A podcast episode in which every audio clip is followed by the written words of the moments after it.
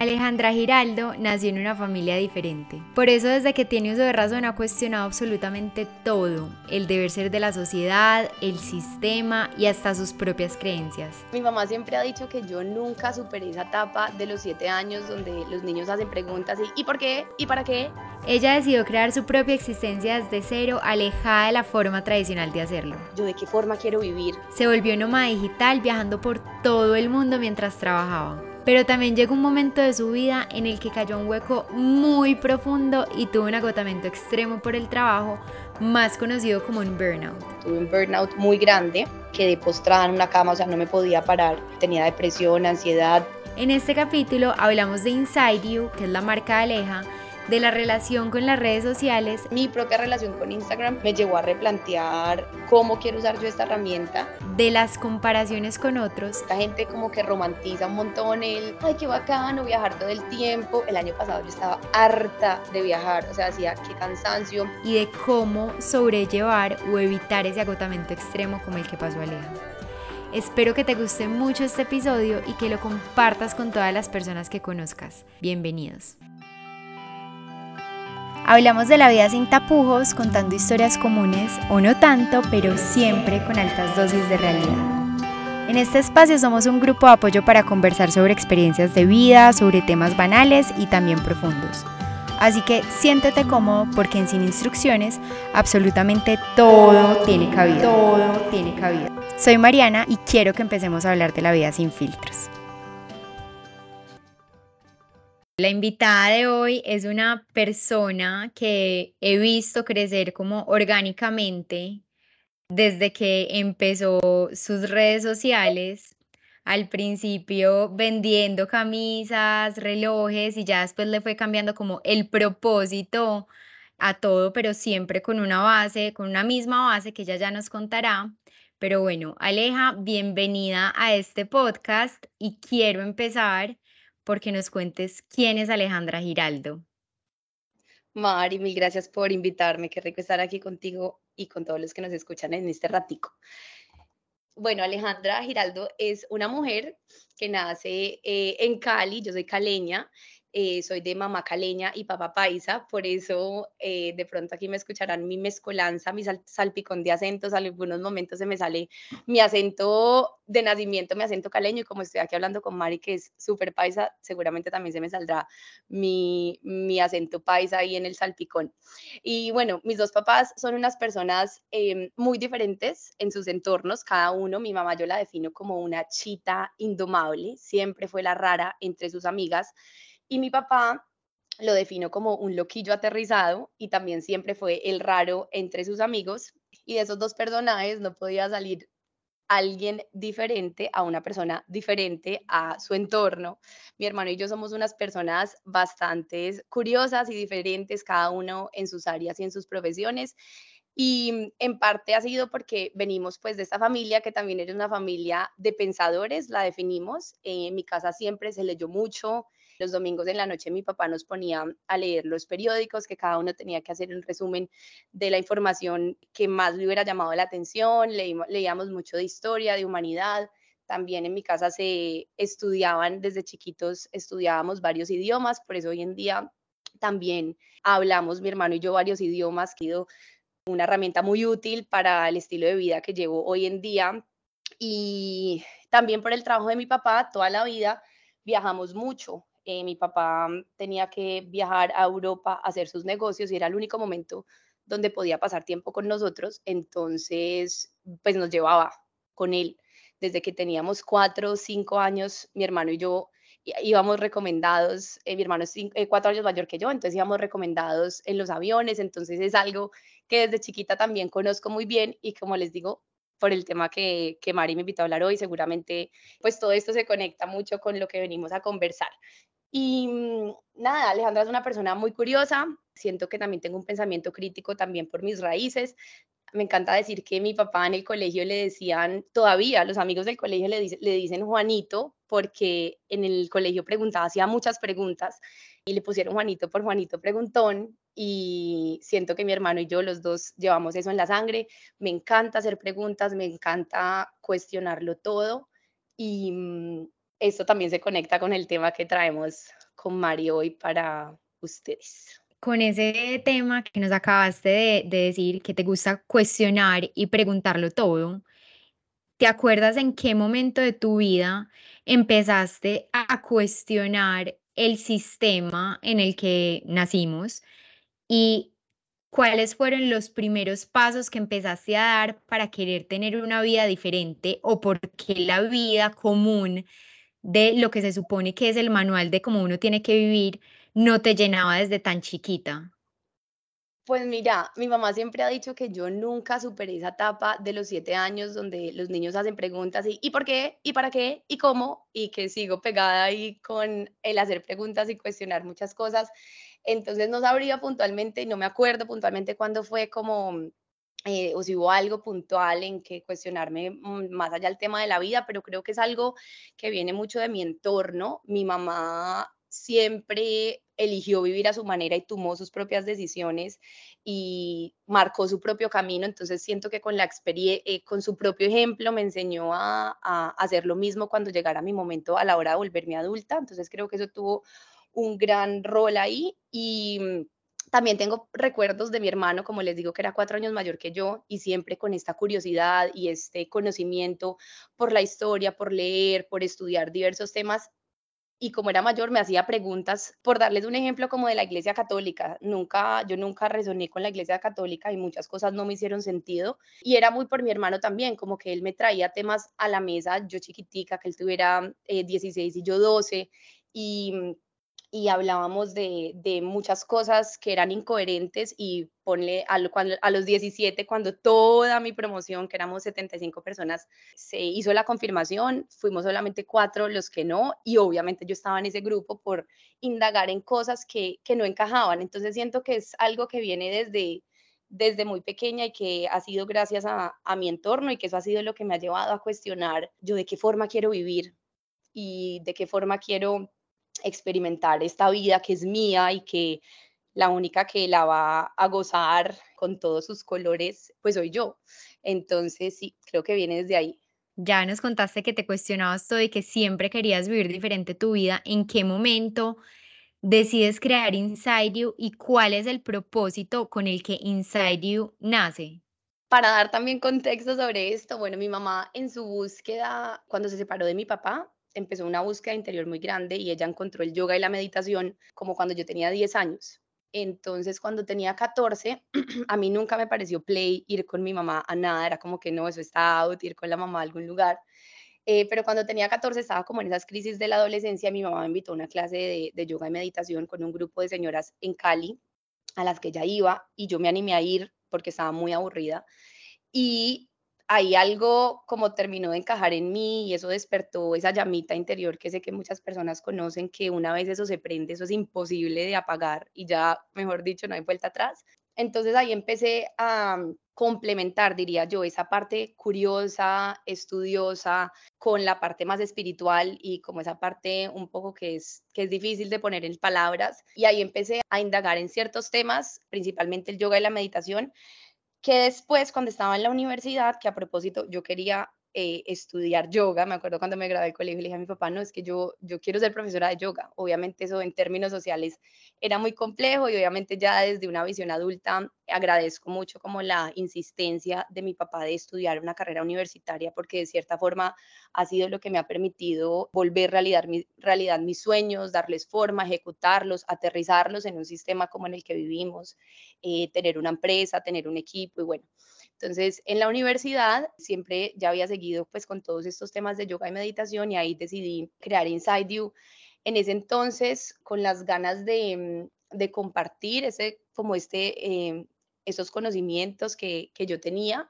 y cuando al inicio Mari dijo, esto me da risa porque dice, vendiendo camisetas y relojes, alguno no sé si imaginará como las camisetas con diamantes y los relojes bling bling. Y eran como que me sonó muy charro porque en realidad vendía camisetas y relojes, pero eran uno, unos relojes que no daban la hora, sino que eran unas pulseras en forma de reloj que decían ahora, como para las personas anclarse al momento presente, pues cuando miraran la hora y estar presentes, muy conectado con todo el tema de la meditación, de estar presente. Y las camisetas eran como, las comunicaba como camisetas buena vibra, con mensajes positivos. Y detrás de todo eso estaba como esa marca que quería transmitir todos esos conocimientos que vienen mucho de filosofías orientales, como el yoga y la meditación, por enmarcarlos en conceptos que las personas entienden. Entonces ahí eh, quise crear Inside como esa marca y de ahí para adelante Inside ha ido eh, en evolución perpetua también a lo largo que yo voy evolucionando y hoy en día, desde hace mucho tiempo ya no vendemos camisetas y relojes, em, por un tiempo... Siglos. Pero me encantaba empezar por ahí porque para mí, o sea, yo llegué, yo hago yoga hace 13 años, pero cuando yo empecé ya existía Inside You. Yo era compradora número uno de camisas y todavía tengo mi reloj que dice Now. Era un recordatorio de estar aquí y ahora que tantas veces se nos olvida, pero siento que Aleja, y Aleja, tú también fuiste muy pionera como en todo el movimiento de lo que ya la gente está buscando, que es una vida en calma, una vida tranquila. Entonces, por eso quería empezar como desde, desde los inicios de Inside You, que yo sé que, que son muy diferentes, pues como, o sea, puede que el propósito sea el mismo, pero ya no haces las mismas actividades.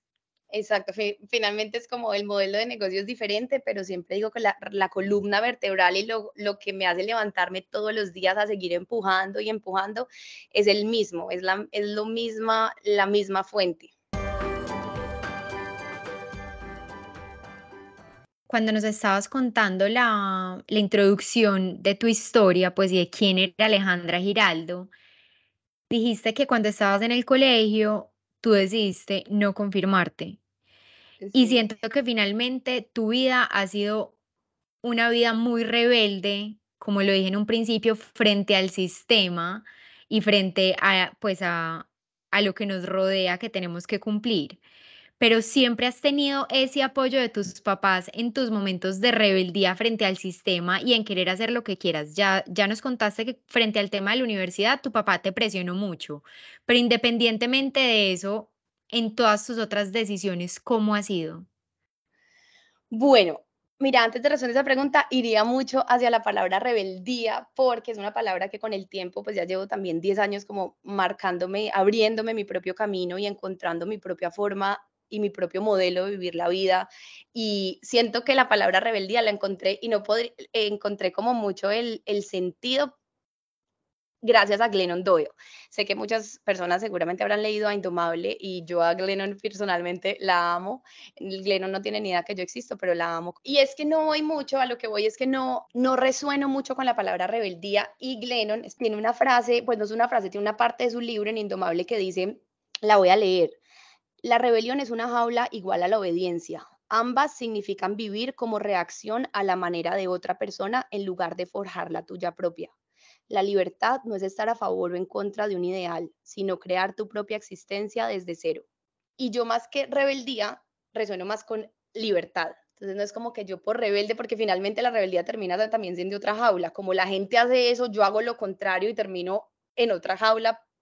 que simplemente es un espejo. Entonces no voy mucho con eso, sino de buscar mi propia libertad. Y como dice Glennon ahí muy sabiamente en esa frase que cuando yo la leí fue como, ¡Uah! Esa mujer tiene mucho el don de poner en palabras lo que, lo que muchos sentimos, y es eh, de crear mi propia existencia desde cero. Y eso es a lo que yo me lo que llevo muchos años poniéndole pues mucho enfoque de qué resuena para mí, qué funciona para mí eh, y obviamente eso también se aprende en el camino a punta de totazos pues y no equivocarse pues porque también es parte de la vida, ¿no?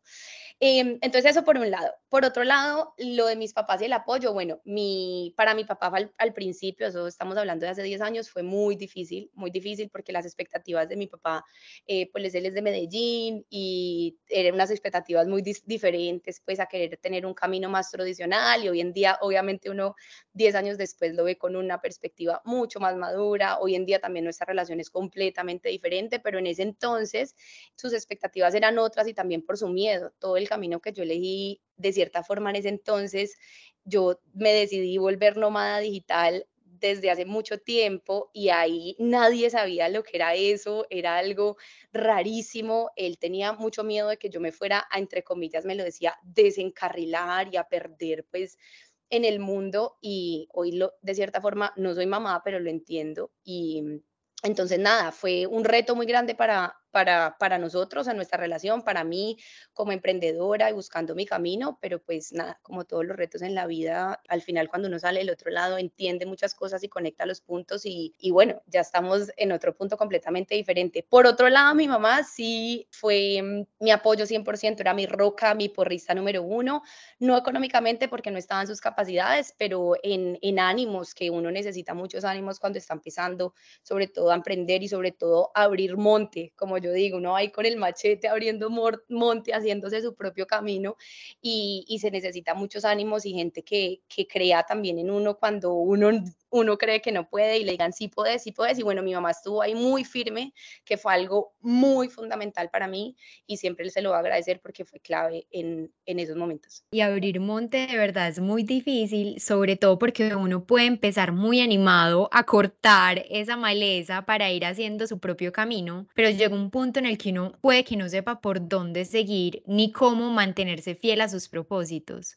¿Cómo ha sido para ti eso? O sea, ¿cómo te has mantenido fiel a tus propósitos y cómo los trazaste? ¿Cómo trazaste tus propósitos y la forma en la que tú querías vivir tu vida? ¿Cómo decidiste decir, ok, soy nómada digital y también en ese punto, si puedes también explicarle a las personas que están oyendo qué significa ser una nómada digital? Ok. Te hice muchas preguntas. Sí, voy con la primera. Mira, yo siento que lo mío fue muy de fuerza interior y esto suena raro, pero siempre es como esa fuerza que, que, se me sale del pecho que para mí no había otra opción, no era como eh, hacerme la loquita o mirar para otro lado, irme a meter a una oficina, de verdad era como ese, esa chita interna mía salida, eh, buscando esa sabana fuera de la jaula y mm, eso hasta hoy en día es lo que, lo que me hace seguir empujando este barco y que va más allá de, de mi racional, es como una, una fuerza interna muy grande que, que yo en muchos momentos que han sido súper difíciles para mí, buscando la forma em, de monetizar lo que hago, de poder vivir de, de, mi curiosidad finalmente y mis ganas de explorar muchas cosas que me causan curiosidad y entregárselas a las personas de una forma digerible. Yo muchas veces he dicho, eh, a mí esto me tiene que gustar demasiado para seguir dándole todo, con todas las veces que me he estrellado contra la pared. Y es algo eso, es como, es, es complejo de explicar, es como una fuerza interior. Entonces, y, no podría decir, es como que vean, yo me senté y respondí este formulario y son estas respuestas. No, simplemente es como, es algo muy interno y, y, y es lo que, lo que les digo que va más allá como de, de mi mente racional. Eh, y la otra, ¿cuál era, Mari? Ah, lo de ser nómada digital. Pues vean, yo en el 2016 hice mi primer profesorado de yoga y ahí conocí a muchas mujeres, éramos 52, como de treinta y tantos países y ahí obviamente era la primera vez que yo salía a hacer algo por mis propios medios y decidiendo qué es lo que yo quería. Como les digo, yo desde muy pequeña por el trabajo de mi papá viajé mucho eh, con él, eh, pero todo era como bajo, bajo lo que nos marcara pues el camino de él, ¿no? en, el, en, el, 2016 por primera vez hago este viaje y encuentro otras formas de, de, de vivir la vida o de trabajar y habían como unas cuatro personas ahí que eran en ese entonces me dijeron es que somos nómadas digitales y viajamos mientras damos clases de yoga y yo decía, ¿qué? ¿Esto cómo es? Y ellas me preguntaron, me acuerdo que una me preguntó, ¿vos pagas arriendo? Y yo le dije, sí, yo en ese entonces vivía en Bogotá. Yo dije, sí, yo pago arriendo en Bogotá. Y me dijo, bueno, el mismo arriendo que vos pagas, lo pago yo, pero un mes lo pago en Tulum, el otro mes lo pago en otra parte de México, el otro mes me voy para y así. Y yo, ah, qué interesante. Y me dijo, pues obviamente para eso tu trabajo no puede depender de un lugar, sino que pues te puedes mover. Y yo dije, y eso me quedó ahí como sonando. Y luego de un tiempo, que eso ya es como otro cuento muy largo, fui alineando todo a poder no estar amarrado a un lugar. Eh, en ese entonces yo me dedicaba 100% a crear retiros, experiencias de retiros y decidí volverme nómada digital y, pagar, y dejar de pagar el arriendo en Bogotá. Y me acuerdo que en esa época todas mis amigas eran nómada, ¿qué? Y yo, mira, nómada digital, uno puede tener unas reuniones por una cosa que se llama Zoom.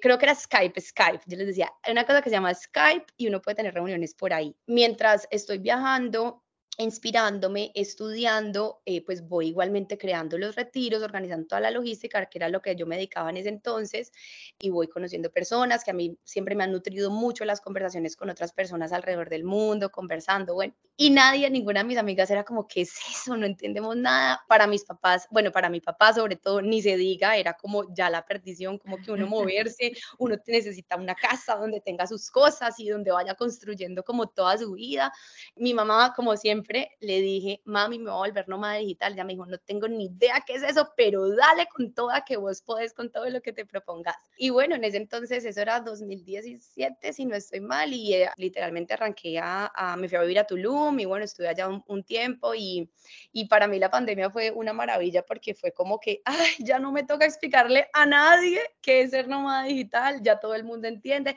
Es más, hoy en día, cuando yo ya dejé de ser nómada digital como el concepto que es trabajar mientras te vas moviendo de lugar muy seguido y vas viajando. Yo ya no hago como nomadismo digital como tal, ya tengo como bases, tengo cosas, tengo vajilla, tengo toallas y ah, ya estoy como más acentuada en un lugar pero bueno, ya es tanto el boom después de la pandemia que ya se ha vuelto como un problema social y todo, y los que son de Medellín y muchos lugares saben por todos los nómadas digitales, el problema de los arriendos, bueno, pero en ese entonces nadie sabía y bueno, fue que, que yo decidí hacerlo porque me hizo sentido y todavía pues resueno mucho sobre todo con el estilo de vida de no estar atado a, a ningún lugar como tal. Esa historia de, de, ser nómada digital y tu vida como era, eso suena Espectacular, o sea, yo creo que cualquier persona se soñaría tener esa vida, pero creo que precisamente es eso, o sea, como que uno idealiza un montón la vida de las otras personas cuando se la cuentan,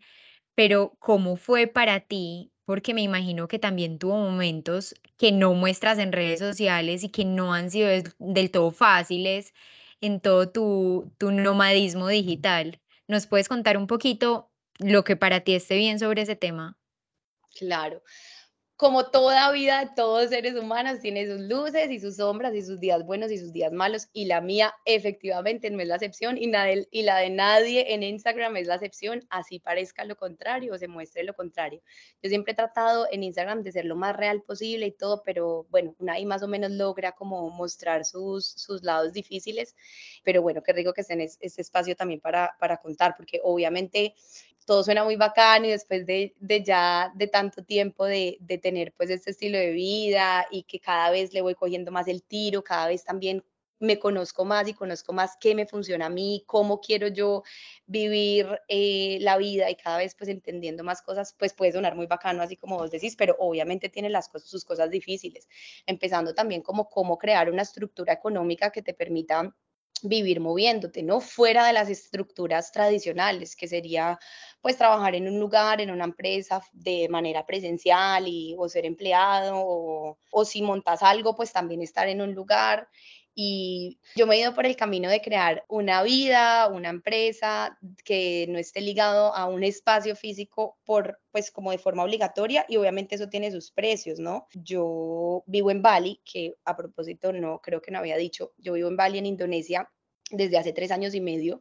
y tengo un equipo maravilloso con el que trabajo todos los días que está en Colombia y eso, digamos, también es un reto gigante, ha sido un reto gigante para mí, pues por la diferencia horaria, ya se imaginarán, y por darles un ejemplo de totazos que me he dado muy grandes y abriendo camino, eh, boleando machete, ha sido que era hace un año y medio, por ejemplo, tuve un burnout muy grande, quedé postrada en una cama, o sea, no me podía parar, tenía depresión, ansiedad de, de, trabajar tanto, o sea, trabajaba hasta horas tardísimo porque pues en Colombia era por la mañana, madrugaba porque era alcanzar a coger un poquito la tarde en el horario de Colombia, y trabajé así por mucho tiempo y, y me frité, me frité y, y, obviamente he logrado como montar unas estructuras que me permiten vivir de la forma que me hace sentido a mí, pero esas estructuras no se han montado solas y tampoco al montarlas todo ha sido color de rosa. Para mí el proceso del burnout fue muy grande, sobre todo porque me llevó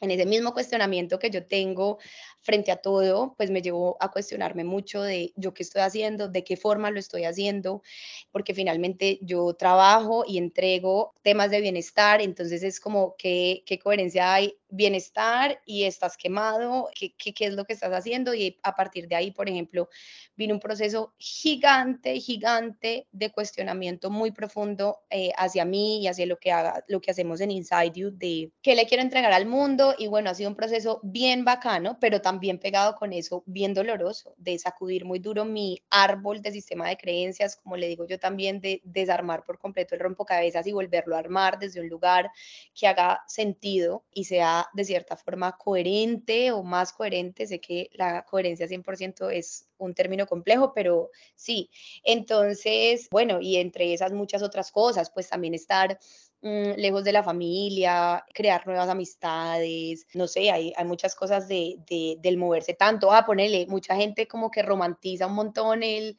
ay, qué bacano viajar todo el tiempo. El año pasado yo estaba harta de viajar, o sea, hacía qué cansancio.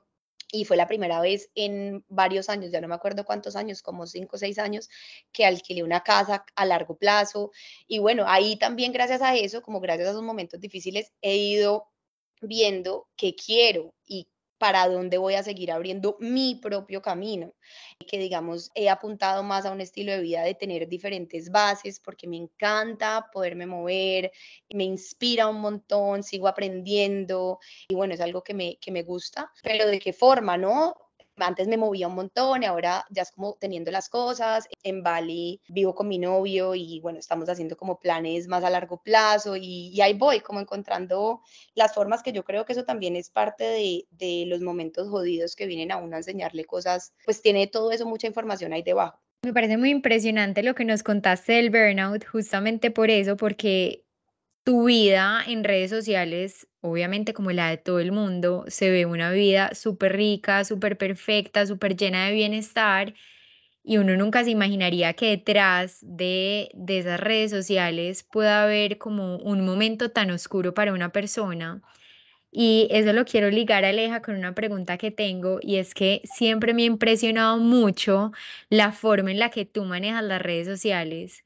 porque eres como una especie de influencer, no influencer, porque no te importa si te desapareces tres meses, diez meses, un año o un día. Igual siempre vas a tener tu público y siempre te vas a mostrar real. ¿Por qué decidiste darle ese manejo a las redes sociales en tu vida así? Pues bueno, yo creo que eso, eso nace clarísimo de esa sensación que mucha gente aquí, sobre todo millennials, eh, que llevamos usando Instagram desde sus entonces, de una saturación, una jartera y esas sensaciones malucas que provocan el uno estar ahí pegado y de mi propia relación que me hacía como, uy, que eso se siente maluco, ¿cierto? Entonces mi propia relación con Instagram me llevó a replantear cómo quiero usar yo esta herramienta y he logrado con mucho pensar, trasladar ese, eso a también a mi negocio, pues a mi marca, de cómo puedo llevarme esto para otro lugar sin que dependa de Instagram. Y, hoy en día tengo una relación mucho más bacana, más fluida con, con la plataforma y obviamente, ojo que eso también suena muy poético, yo he logrado llevarme la marca para otros lugares, eh, tenemos una plataforma que es una suscripción de bienestar y salud mental, también hay newsletter y ahí vamos como creando otras cosas, pero obviamente, aquí hablando a calzón quitado como nos gusta, cuando uno se desliga de Instagram, que, fue la plataforma a través de la cual yo creé la, la comunidad, y empecé a compartir toda esa información, eh, sí se ven aporreados los números, o sea, eh, sería querer tapar el sol con un dedo que no, pero sin embargo he logrado que la cosa funcione sin tener que estar obligatoriamente ahí con Instagram, que esa sensación me parece una jartera. O sea, nosotros estamos, eh, bueno, yo estoy en Instagram cuando quiero estar y no cuando me toca, que por mucho tiempo no fue así, ¿no? Me tocaba, eh, ay, tienes que contar que va a haber este retiro. Entonces, ah, bueno, y no quería estar, pero pues hágale carita de pastel y salga a decir que hay este retiro. Eh, ya tenemos otros canales de comunicación que por eso yo he hecho tanto esfuerzo en alimentarlos para no tener que depender de una sola plataforma que se puede volver también como muy, muy nocivo. Y cuando decidiste alejarte un poquito de Instagram, ¿no te dio miedo como que de pronto tu público se fuera a ir o no hubiera o no fuera a estar? Pues no me acuerdo, pero seguramente, seguramente sí me dio mucho miedo y como todo, ¿no? Uno a, a hacer algo, pero la verdad es que cuando yo siento ese tipo de cosas que me hacen tanto ruido, para mí no hay otra opción. Yo soy muy mala para hacerme la boba o hacerme la loca o voltear la cara para el otro lado. Entonces es como que no, pues nada, esto está. Y, y también otra cosa, uno, un- yo soy muy empática y sé que lo que yo siento lo siente también alguna otra persona por lo menos y finalmente siempre termina siendo así, no es una, sino muchas, entonces como eso, esa empatía también me lleva mucho a hablar como desde la realidad de, vean, siento esto, tal cosa, y es- eso fue también hace muchos años, Mari, ¿te acuerdas? Me imagino que yo dije, me tengo que replantar la relación con esta plataforma porque qué cansancio, y bueno, ahí, ahí lo hice y ha funcionado. Eh, como les digo, en los números seguramente serían muy diferentes, así yo estuviera ahí pegada todo el tiempo, pero para mí no es una opción eso. Entonces estoy muy contenta como con el camino que, que he ido marcando. El propósito de Inside You es llevar bienestar, ¿cierto? Tú te decides alejar de las redes sociales, todo, pero de pronto puedes contarnos a los que te están oyendo cómo ha sido replantear tu forma de transmitir el mensaje y en este momento qué tipo de bienestar es el que tú entregas. O sea, cómo es el bienestar que da Inside You a sus suscriptores y en qué consiste. Me gusta que esto se fue como para el lado de, de, del- de la empresa, el negocio. Un poco el cambio que, que yo llevo buscando hacer también desde esta, replantearme un montón de cosas, ha sido que esa marca, que es Inside You,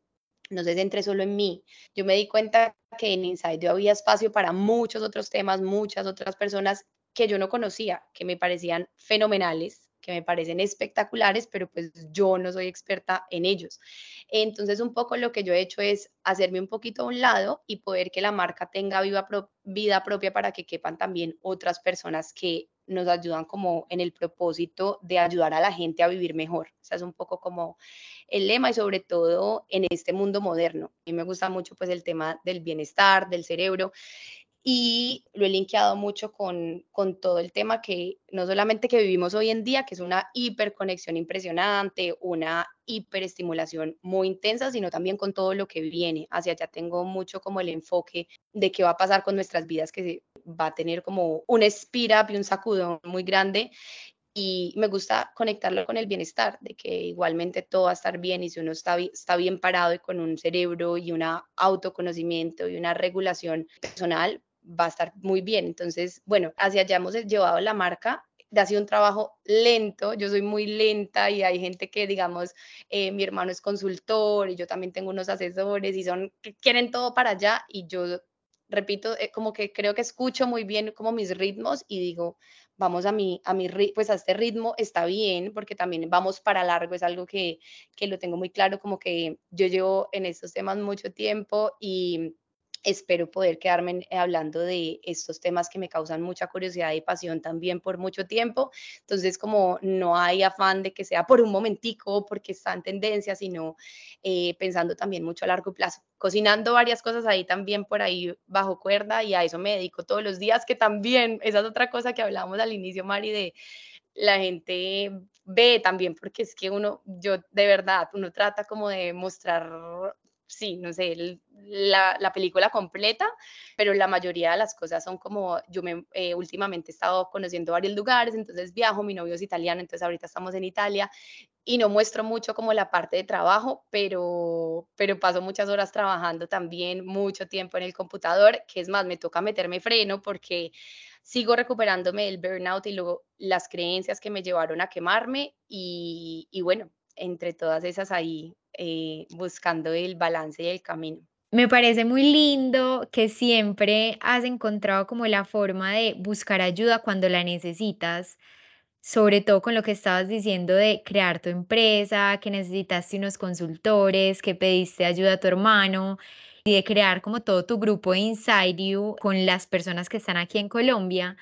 Y eso también hace parte como del éxito que, que hasta ahora has tenido y que estoy segura que vas a seguir teniendo. Y esto lo quiero conectar con el tema del burnout y es cómo pedir ayuda en ese momento del burnout o cuáles son las herramientas que a ti te sirvieron cuando estabas en ese momento súper oscuro de ansiedad, depresión, que no te podías parar de la cama, cómo ser capaz de pedir ayuda, porque en redes sociales todo se ve como si tú fueras una persona súper zen todo el tiempo, que yo sé que no es así, que las redes sociales no muestran esa parte vulnerable del ser humano, pero en ti, ¿cómo fue? O sea, ¿cómo funciona como tu grupo de apoyo o tus herramientas para salir de un, de un hueco? Bueno, yo siento que a mí siempre se me ha dado muy bien la autoobservación, aunque para irme para el burnout me llegó muy tarde eh, y me ya reaccioné o dije, ay, pucha, de verdad que sí tengo que hacer las cosas diferente y con más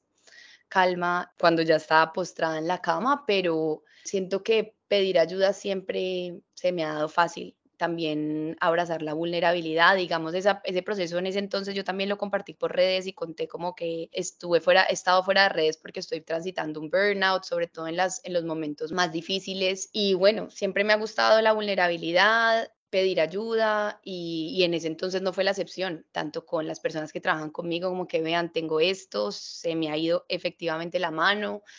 con mi pareja, que eso también es otra cosa que estando lejos del lugar donde uno creció, que es donde normalmente está la familia y donde está la red de apoyo, pues estás en otro lugar, que en ese entonces yo estaba en Bali, que a propósito aquí pongo también dos asteriscos que uno en Bali también se puede quemar, también llora, también le da diarrea, porque yo siento viviendo allá desde hace tantos años que la gente cree pues que llegar a vivir a Bali es la iluminación y están como todos los influencers como, ya es que vivo en Bali, pues mágicamente te salen alas o por, ya sos súper zen y vos te llevas tu mierda para donde sea que te vayas. Y la gente, que también me parece importante decir eso porque hoy en día se ven unas cosas que eso también en parte ha sido de las cosas que me han llevado a cuestionarme un montón de cosas. Pero eso lo podemos dejar para otro capítulo porque ese es otro temazo como todo lo de la espiritualidad y todos estos cuentos cuando al final pues todo el mundo está viendo a ver cómo hace sus cosas y cómo puede tener la vida que quiere. Me parecía bacano también decir eso de, del tema de Bali porque sí, Bali, Tulum, como todos esos lugares así súper esotéricos que no tienen nada diferente a que vivís en un lugar bonito, seguramente muy especial, con una cultura muy hermosa, como muchas otras en el planeta, pero no te hacen una persona nada distinta si no haces el trabajo, no te hacen ser un ser de luz o una persona pues súper eliminada por el simplemente, simple hecho de estar ahí, no. Y bueno, ahí en ese entonces pues no tenía mi, mi red de apoyo como mi familia, mis amigas de toda la vida y eso, pero sí tuve, me pegué de las cosas que tenía, que en ese entonces pues me fui para un lugar de Bali que era muy especial, donde hace muchas terapias y me pegué ahí como para recuperar el sistema nervioso, dormir bien. Eh, sobre todo a mí lo que me afectó mucho fue el sueño. Yo nunca dejé de hacer yoga, nunca dejé de meditar, pero dormía muy poquito y dormir muy poquito es una cosa muy grave. Entonces ahí fue como que, que como uno cree, o al menos yo creía como no, pues yo soy súper saludable y hago todo esto, iba a todas mis, mis cosas de relajación y todo, pero eso sí, me dormía tardísimo trabajando y me despertaba a las 4 de la mañana a seguir trabajando y como yo tengo muy metido ese chip de hay que trabajar, hay que trabajar y entre más trabaja y yo me sentía súper orgullosa, no, es que no he dormido nada porque no he hecho sino trabajar, eh, no, es que hoy tengo reunión hasta las 2 de la mañana y mañana tengo que madrugar y no me daba pena. Eh, me sentía orgullosa de eso. Hoy en día alguien me dice eso, yo le diría como, sos peligroso para la sociedad, anda, dormite, que llegas a coger una, una moto así, puedes matar a alguien. Y, eso, y son conceptos, ¿no? Uno, eh, estamos acostumbrados a sentirse súper orgullosos por esas cosas y yo no era la excepción. Y bueno, el tema del sueño lo aprendí a las patadas. Hoy en día el sueño es de lo que más respeto en mi vida, más que una sesión de meditación una clase de yoga. Y bueno, me pegué muchas terapias, eh, ayurvedas también sobre todo, y ahí fue, me fui recuperando, que ya puedo volver a tener mi vida normal. Me tocó replantear un montón de cosas y repito, todavía sigo recuperándome de, del burnout. En este momento es muy posible que las personas, pues con el estilo de vida que tenemos, que es todo a mil, y que la pandemia sí fue muy chévere porque nos calmó un ratico y pudimos como ver hacia adentro de la casa un rato y organizar por un rato lo que teníamos como por organizar, pero después se levantó todo y ya otra vez este mundo súper frenético. ¿Cómo darse cuenta que estás como a portas de un burnout? Y dos, si ya estás ahí metido, ya nos contaste qué te sirvió a ti, pero ¿qué consejo le podrías dar a una persona externa que te diga, estoy en burnout? Mira, yo creo que hoy en día y viendo la situación desde lejos, digamos en Colombia, que es donde la mayoría de personas que, que escucharán tu podcast, yo creo que muchas personas viven ahí con el agüita del burnout entrándoseles a la casa de forma muy seguida. Y el problema es que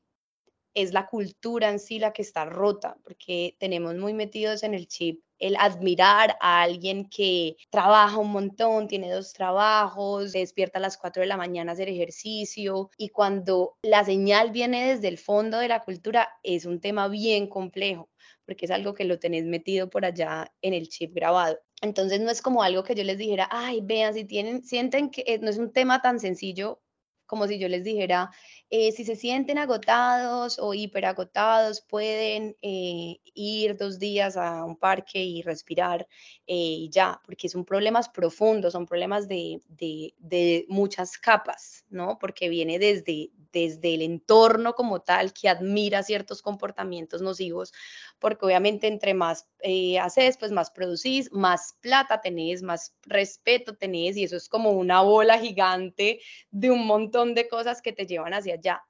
Eh, yo siempre invito, sea a esta situación puntual como un burnout o cualquier otra o otro otra situación de la vida a la conexión con cada uno con cosas que lo lleven a, conectarse con cada uno para poder primero caer en cuenta, decir, ay, marica, yo tengo esto, yo estoy hiper agotada, tengo un montón de problemas de salud o me está pasando eso y desde ahí por lo menos ya se puede hacer algo, pero también saber que no son cosas que se, que se solucionan con dos días de relajarse, sino que la invitación es como a ver, autoevaluarte, a conectarte con vos misma para que puedas ir al fondo y te puedas de cierta forma ir encauzando de a poquitos a recuperarte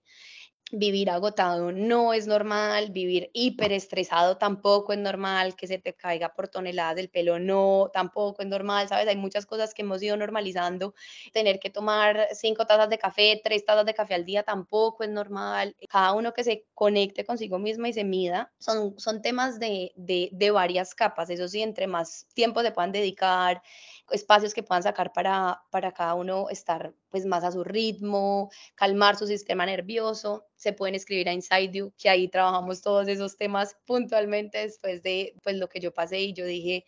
uff, esto hay que, pues nada, hay que trabajarlo muy a fondo porque estamos todos muy permeados por, por esa cultura de hipercapitalismo y, y tratarnos como máquinas cuando en realidad somos, es parte de la naturaleza. Sí, Aleja, tienes toda la razón y qué bueno que hiciste la cuña muy apropiada de que en Inside se trabajan también esos temas por si alguien está pasando por lo mismo, que sepa que, que puede buscar ayuda contigo también. Bueno, Aleja, para terminar, tengo dos preguntas. Una, ¿cuál ha sido el peor consejo que te han dado en la vida? Y si no... Más que consejo, yo creo como como comentarios cortadas que le llamo yo. Póngale, cuando yo estaba arrancando a, a, a, marcarme mi propio camino que me hiciera sentido a mí, mm, recibí comentarios como de, de, eso es ser muy, uno muy iluso en la vida, uno creer que se puede vivir así, moviéndose de un lugar a otro. Y es como, no es un consejo, pero son comentarios cortadas que, que, hacen daño y como, y hay muchos comentarios cortadas por ahí que le dicen mucho a la gente en todo tipo de entornos y en todo tipo de sueños, que es como lo primero que se me viene a la cabeza cuando dijiste eso. La última pregunta es, ¿cuál ha sido el mejor comentario que te han hecho o el mejor consejo que te han dado en todo este camino de tu propio manual de vida? Este se lo lleva a mi mamá con todos sus créditos me acuerdo que yo tenía mucho miedo cuando tenía la Y, estaba en la Y, por un lado, el camino de conseguir trabajo tradicional y irme pues por el modelo que todos conocemos de emplearse y hacer una carrera en una empresa o en un área específica. Y por el otro lado, pues tenía el camino de poder dedicarle full time a mi proyecto y crear cosas a través de mi curiosidad incansable y mi, y mi conocimiento. Y me acuerdo que mi mamá me dijo, dale por tu proyecto y da el primer paso que así no veas el escalón, el escalón siempre sale. Nunca vas a ver el final del camino, sino que arranca a caminar, que en el camino van llegando las cosas. Y eso siempre ha sido así para mí arranqué a caminar y hoy en día hablábamos de que Inside en ese entonces era, vendíamos esas camisetas, vendía esas camisetas y estos relojes para recordar al momento presente y hoy en día tenemos una suscripción y el día de mañana, quién sabe, el camino también irá llegando a lo largo que uno va caminando y mejor consejo se lo, se lo debo a mi mamá que me dijo, da el primer paso que las cosas van llegando cuando caminas quiero leerles una última cosa que también ahorita con lo del consejo me llegó Glennon otra vez, segunda vez que la cito el día de hoy, que siento que puede abrazar un poco como el tema que hemos hablado, que hemos hablado, bueno, mucho de, del burnout, pero también siento que hablamos mucho de abrir monte, abrir tu propio camino, que siento que hoy en día en redes sociales hay mucho pues hay mucha confusión porque vos puedes ver lo que hace un montón de gente, estás descontextualizado de su, de su lugar, no conoces su historia o conoces su historia filtrada y a pesar de que, digamos, no sé, en este ratico traté también de contar mi historia, igual ustedes no saben muchísimas cosas de mí, el 99% no lo saben. Entonces, siento que viene muy al caso en este tema de ver los estilos de vida de otras personas, que yo creo que siempre la respuesta es vos conocerte, ver qué te funciona a vos, ver vos qué querés y hacerlo muy a tu molde, porque mi molde no te va a funcionar, el molde del que se quise en Instagram tampoco te va a funcionar, puede que te inspire, pero finalmente cada uno se tiene que abrir su camino como le funcione. Y aquí por eso decía que quería citar a Glennon que dice, abro comillas, ahora entiendo que nadie más en el mundo sabe lo que yo debería hacer. Los expertos no lo saben, ni los sacerdotes, ni las terapeutas, las revistas, las escritoras o mis amistades. Ninguna de ellas lo sabe, ni siquiera las personas que más me quieren, porque nadie ha vivido ni vivirá nunca esta vida que yo trato de sacar adelante, con mis dones y desafíos, pasado y gente. Toda existencia es un experimento sin precedente. Esta vida es solo mía, así que he dejado de pedir instrucciones a los demás para llegar a lugares en los que ellos nunca han estado. No hay mapa, todos somos pioneros. Qué buena forma de cerrar este capítulo. Aleja, gracias por estar acá con nosotros. Gracias a ti, Mari, por la invitación y a todos los que nos escucharon hasta acá. Qué emoción. Gracias por haber llegado hasta el final de este episodio. Espero que te haya gustado muchísimo y que lo puedas compartir con más personas porque de pronto alguna de esas le puede servir la historia que contamos hoy. También te pido que le des like al capítulo, que me califiques en la plataforma en la que me estés escuchando. Estoy en Spotify, Apple Podcast y YouTube y en Instagram estoy como arroba sin instrucciones.